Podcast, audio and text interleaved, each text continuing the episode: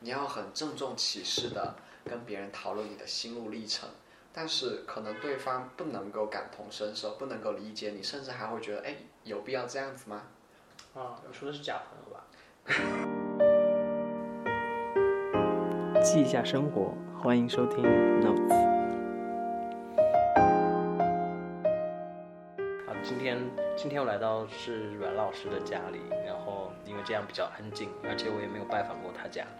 然后，阮老师 Hello，说句话。对，阮阮老师，我们俩认识多久了？不知道好多年了吧，三四年不止吧？应该是我刚来成都的时候吧，好，反正挺早的。哦，是挺早的，那时候我觉得应该有四年、五年、四年吧，至少。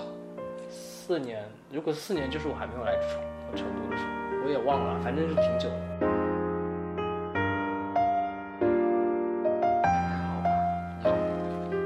久没有跟人聊天了？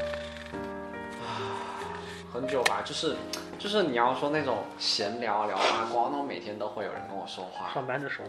对啊，那你们上班氛围其实还好啊。是啊，我们上班上班的环境其实很宽松，就反正可以跟同事打打闹闹啊，嘻嘻哈哈呀，吃吃东西啊，聊聊八卦呀，调侃一下呀，开点什么黄段子啊，都 OK 的。但是你要还有时说候偶尔会拍一下大片，你最近拍照片还不错嘛。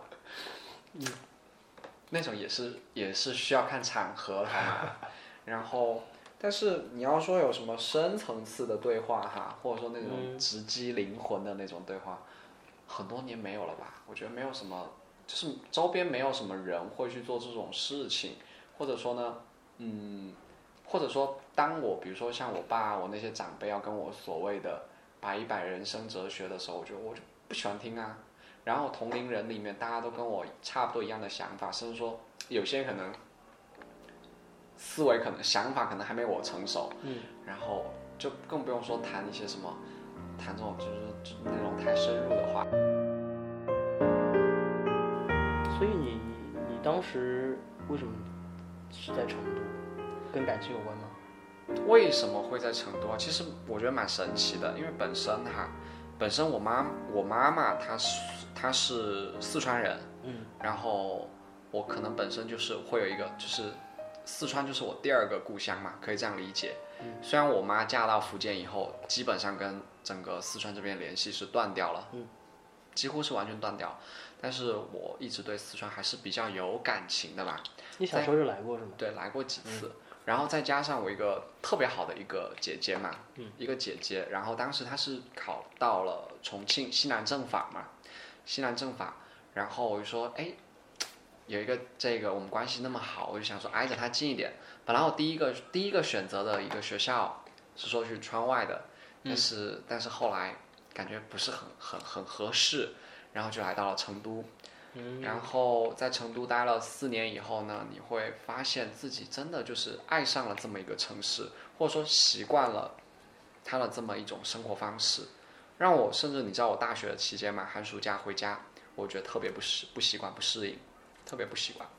然后再到大学毕业那会儿，大家毕业季。就是会想说，哎，到底是怎么样的给自己规划一个未来嘛？很多人还是选择会回家嘛，落叶归根。但是呢，我就是拼了命的就想要脱离那个地方，逃离那个地方，就觉得说我不想在我的家人、我妈妈的眼皮子底下生活，我觉得时不时的就要跟叫我干嘛干嘛干嘛。最开始可能是因为朋友在西南，然后我也喜欢来西南，然后来了，然后完了之后呢，习惯了这里的生活之后呢，就想要脱离家长的那种掌控，然后呢就选择要留在这里。对，而且我我觉得我没有特别强的那种家庭观念，嗯，就没有那种特别家特别强的那种那种，对对对，没有那种特别强的那种家庭羁绊，因为本身我爸一直也都是在外地嘛，所以我觉得在外地也 OK 啊，并不是，但可能说等我老了以后，可能等我老了以后，会有一点点会会想要说，哎，那我是不是应该回去。回回回福建了，对吧？但是这种是很多年以后的事了，谁知道呢？但这个这个其实就跟我前两天跟朋友聊，就是还是跟原生家庭有关系啊，就是你嗯你小时候看到的和你感受到的一切，就会造成你的选择。他们们最近会有问你一些什么内容？我觉得家长好像到这个阶段，就是偶尔会有一些好奇的，问我什么吗？就是除了想参与到你的生活当中。除了就是想要了解一下我的感情生活以外，没有什么想要了解的呀，就是这一点。但是永远打电话的开头第一句啊，吃吃饭了吗？哦，我说吃了呀，在哪吃的？在外面吗？我说对啊，在外面。那为什么不自己做？我说一个人懒得做。然后下面开始了，那你可以找一个对象啊，两个人一起做饭，怎么怎么样？或者说他人家还可以帮你做饭，你多多安逸，多多悠闲的，永远都是这种。但是你爸妈在成都吗？不在。不在啊，不在啊。我包括我发朋友圈什么的，我都是要屏蔽他们，或就是分组可见嘛。嗯。然后偶尔觉得说，哎，我不能够让他们完完全全就不知道我的消息，那偶尔会让他们看个看，偶尔会看到我的朋友圈动态所以现在是他们固定给你打电话吗？还是你我会？我会给他们打，他们不会说固定，就我想起来我就给他们打，差不多我们两个礼拜，差不多我两个礼拜给我妈打一次电话嘛，可能我爸会更久一点，就这么这么。但是。但是按照你刚才那样讲，其实你选成都选的挺早的，因为就等于是你报志愿的时候你就在想说可以选这边。对，因为你知道当时吧，因为当时呢也有一个原因哈，就是当时我爸其实还是在四川这边工作的。嗯。最开始我爸还是在四川这边工作，然后呢，因为当时他说，嗯，他本身文化程度不高嘛，但做生意什么的，他就说，哎，你那个有一个表哥，就我表哥嘛，我表哥跟哪个学校。哪个大学就某某大学嘛，比较熟。对，某某大学比较熟。然后就是因为我们是做建材的嘛，就说承，就反正我那个表哥就是，就是承包了那个的那种那种那种那种东西嘛。然后就说，哎，到时候可说不定还有熟人可以照顾你一下。但其实我的成绩，就是以我当时的那种成绩来说呢，是远远要高于这个学校的。但就莫名其妙，我爸就讲了这么一个学，他说，哎，这个学校还不错，你可以考虑一下。然后就歪打正着，就真的就是。直播了多久啊？之前？我直播多久？这是一个好问题，我不知道哎。对，因为因为你知道你是我身边断断，续续的你。是我身边唯一一个就是真实的活活活人直播的。那不然呢？我又我又不我又不做什么。不是因为我我不太认识真的做直播，因为我会觉得其实这一个行为挺年轻的嘛，因为对我来说，没有，因为对我来说哈，因为我会做直播，应该是从我跟前任分手以后吧。那会儿就是我一个人，反正我一个人在成都嘛，我就觉得，虽然也有同学也有朋友，但是还是蛮孤单的嘛。他们有自己的事情，然后我很经常我就是一个人嘛，很经常我就一个人，就想说找个人可以说话嘛。然后就跟同学话题越来越少，我就想说就是有陌生，就是可能有更多的那种陌生人，就算是我自言自语也好，人家给我一点互动啊之类的，我觉得可能会会有意思一点吧。所以你真实的在里面感觉到了一些有趣的事情。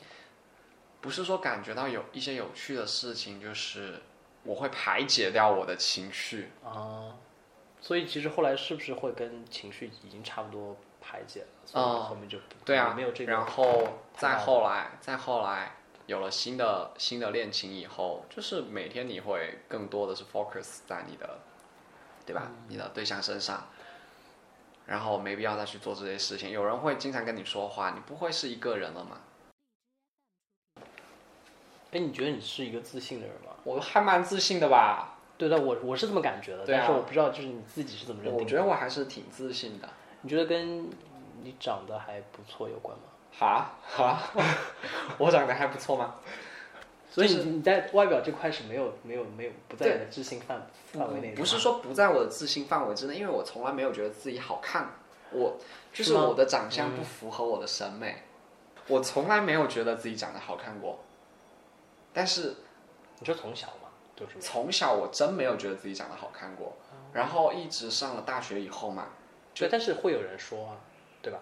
就还好吧，就没有说，因为我感觉，因为我一直从小到大嘛，你要反正我成绩好，大家会关注我，对。然后呢，人人性格也比较开放，比较外向，然后朋友也比较多，大家爱打打闹闹的，可能就是人缘也比较好，所以我不会去在意别人说，哎，你长得好看啊不好看。其实也没有人会去注意这个。再加上我们一直都是在一个比较好的一种学习环境里面，大家都是在读书啊，都是在上学，要不就是在打闹啊，没有人会去注意你长得好不好看。现在，我在听一个学霸的故事嘛。没有没有，那我 我们不早恋的好吧，所以就没有所谓的有人说，哎，你长得好好看。但是我上了大学，真的才刚刚踏入大学，就发现其实大家还是有开始讨论这方面的话。好多人就在，就是我上了大学以后，就是就是反正就很多人就会说啊，你长得好好看啊，怎么怎么样的。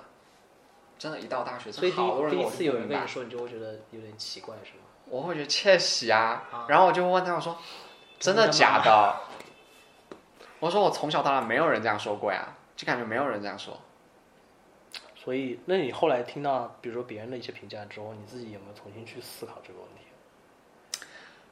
但是我回过头去看我以前的照片嘛，嗯我会发现真的就是蜕变啊，时间就是一种蜕变你说。以前没有那么以前整个人就是个小孩儿，也不是不是小孩儿，就是你也不会说去注重你的发型啊，怎么怎么样的，对吧？也不会去太注重你的穿着。以前真的就是好土啊，哦，完全不注重了，因为因为我感觉我高中的时候，其实大家还是有时候会讲究，比如说你什么样的颜不不是不是颜色，就是什么样的发型啊，或者会会会去注重啊。但是比如说我用我现在的眼光，我去看以前的那个自己啊，对但那个天哪，但那是潮流的问题吧？我 的天哪，怎么会这么这么土？所以有很多想删掉的以前的照片嘛，我删掉了呀，但是现在会觉得蛮蛮可惜的，蛮可惜。其实挺珍贵的啊。那你直播的时候会有很多人说吧？会啊，就好多人就觉得啊，你长得好好看啊，真的会。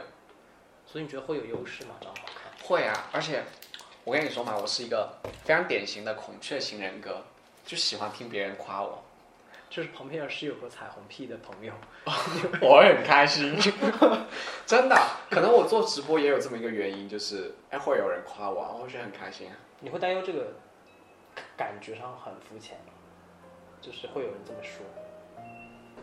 别人夸我，我会我不会觉得他肤浅啊，就是听一听就过去了。他肤浅不肤浅跟我没有也不太关系，会影响自己。对，会跟我没有关系。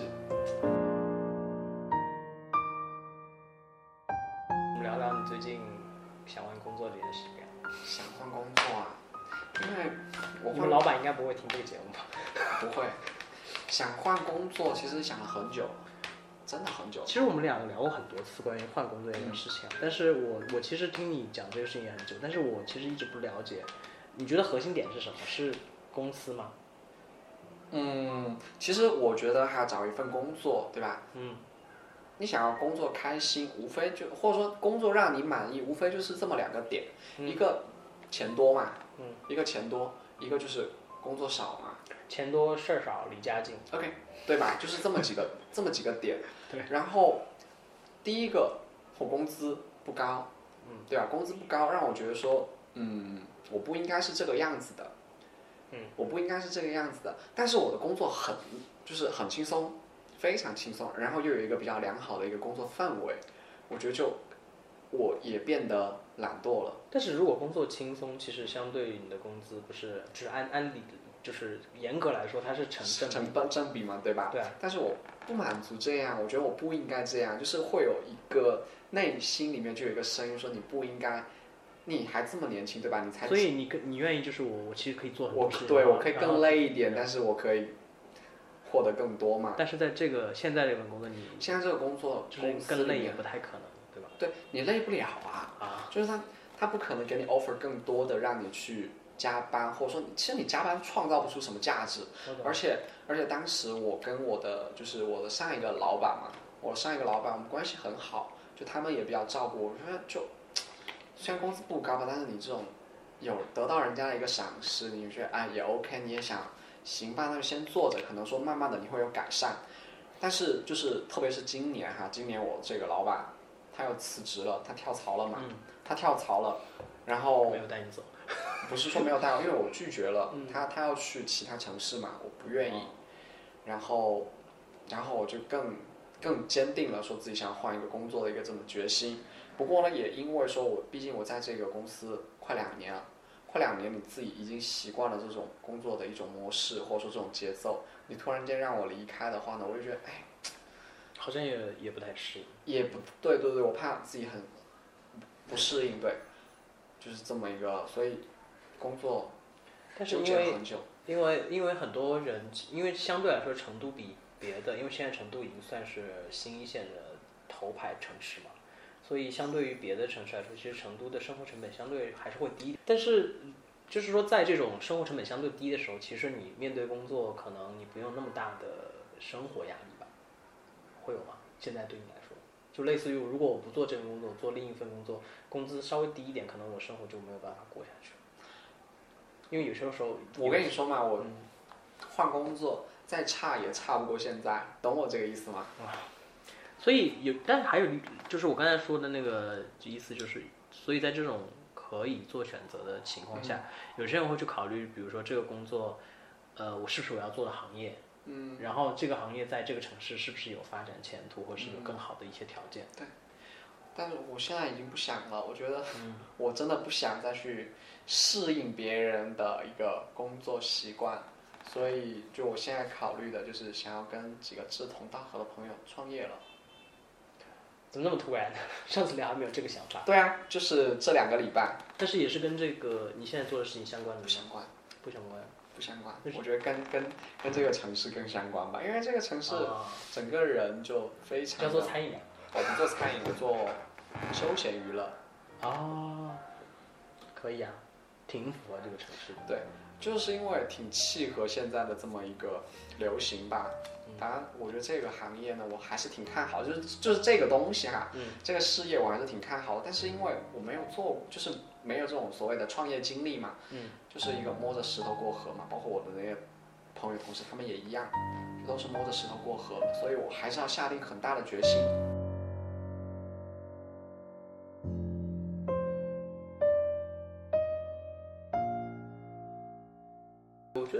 创业还是一个怎么说呢？首先要做嘛，其次就是会遇到很多问题，反正就找人问呗，嗯，总能解决的。对，关键就在于你们大家想做这个。而且，你知道，像我，像我同事嘛，因为一开始我们几个人在说的时候嘛，嗯他们很担心，就是，就是我们现在说的非常好，然后你突然临时又变卦，但是这个也是创业中经常会遇到的问题、啊经常突然某个合伙人或者突然某个是吧，大家团队的人突然说不干了。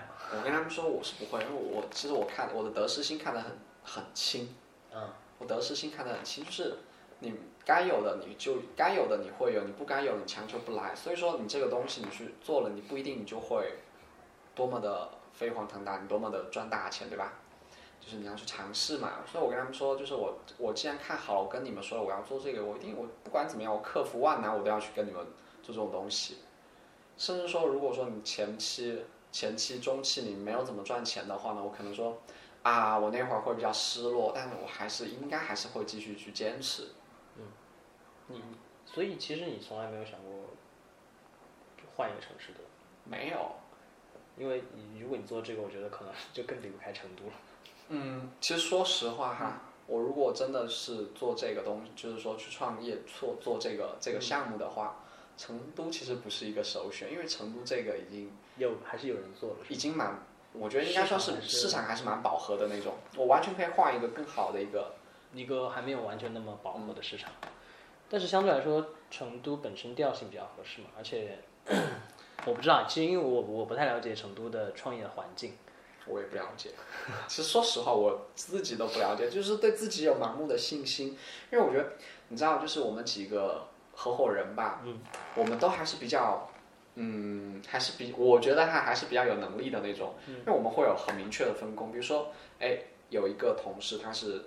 他可以把握一个大方向，比如说一些政策上面的东西，然后比如说财务方面的东西，他会更头脑清晰一些。然后另外一个同事呢，他他的那种宣传功底他就比较好，他可以去想各种方案来做我们的一个市场活动，或者说我们的一些宣传品的一些创造。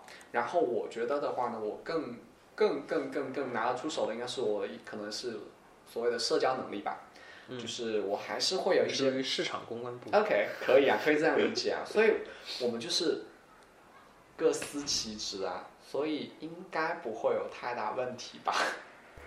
我觉得就是去做，反正去做挺重要的，是吧？现在大家娱乐生活真的很匮乏，是啊，就根本不知道干嘛。对啊，因为前两天我跟朋友去 KTV 啊，然后突然觉得哇天哪，好像真的就只有 KTV。对，嗯真的真的，我跟你说，包括上一次端午节，哎不对，清明节假期的时候，我一个大学同学从青海那边过来，嗯，然后因为本身我们对成都也比较熟嘛，他也来过好多，就是反正他他也不要不用那些不需要带他去的地那些地方嘛，我们就是去就是那个我们去玩真人探馆，虽然他最后跟我说很无聊，因为他根本没有怎么参与进去，他代入感不强。那那家会不会也不是不是好玩，也是一个原因。除了那家真的也是，其实也是蛮无聊的。所以真的你现在不知道干嘛，除了吃饭睡觉，就是真的你跟朋友聚会就真的是，你会觉得挺悲哀的吗？嗯，怎么说呢？挺悲哀的吗？也不会吧，也不会觉得挺悲哀的吧。你你习惯了呀，我觉得我是习惯了。你说习惯就习惯了是这么一种状态。我也不觉得它悲哀，但是呢，我也不觉得它多么的有趣。那你在念大学的时候，会觉得那时候大家想去玩的东西会更多一点吗？嗯，说实话哈，大学大学的时候很纯粹，我会觉得说，哎，我们去唱个 KTV，我会觉得很高兴，甚至你让我通宵啊，我也 OK，对吧？但是其实大学的时候也不需要怎么玩，大学的时候你感觉，第一个你说 KTV，我觉得很开心，去逛街我觉得很开心，然后什么看个电影我也一样觉得觉得很开心，喝个奶茶聊聊天我也觉得很开心。但是现在不一样了，你经历或者说你现在所有你经历过了，我觉得好确实很匮乏。但可能啊，像你说的悲哀，好像也是有点哈。嗯，可能只是因为我们其实想不出太多新奇的东西去满足我们茂盛的这个好奇心跟欲望。就是你刚才说，就是大家都玩过了这些东西。说实话，你就是想去探索一些新的，但是哪有那么多新的东西去发现，新？对啊，嗯，人的欲望太无限了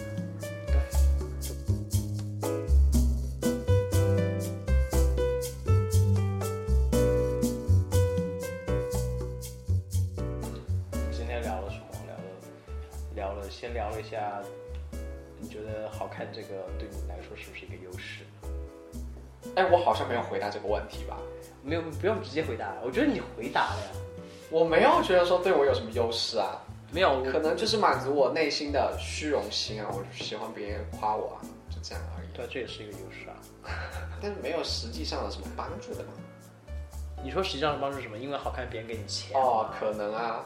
那那你要出道啊？那 要不要把直播坚持做下去嘛？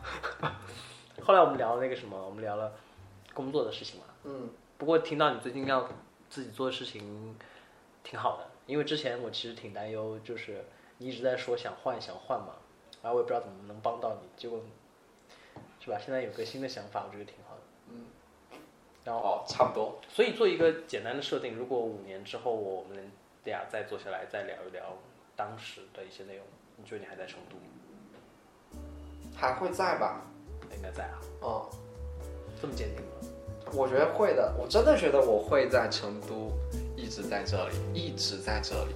就算哪天真的不在了，可能就是，可能我五六十岁退了休，可能想去别的地方走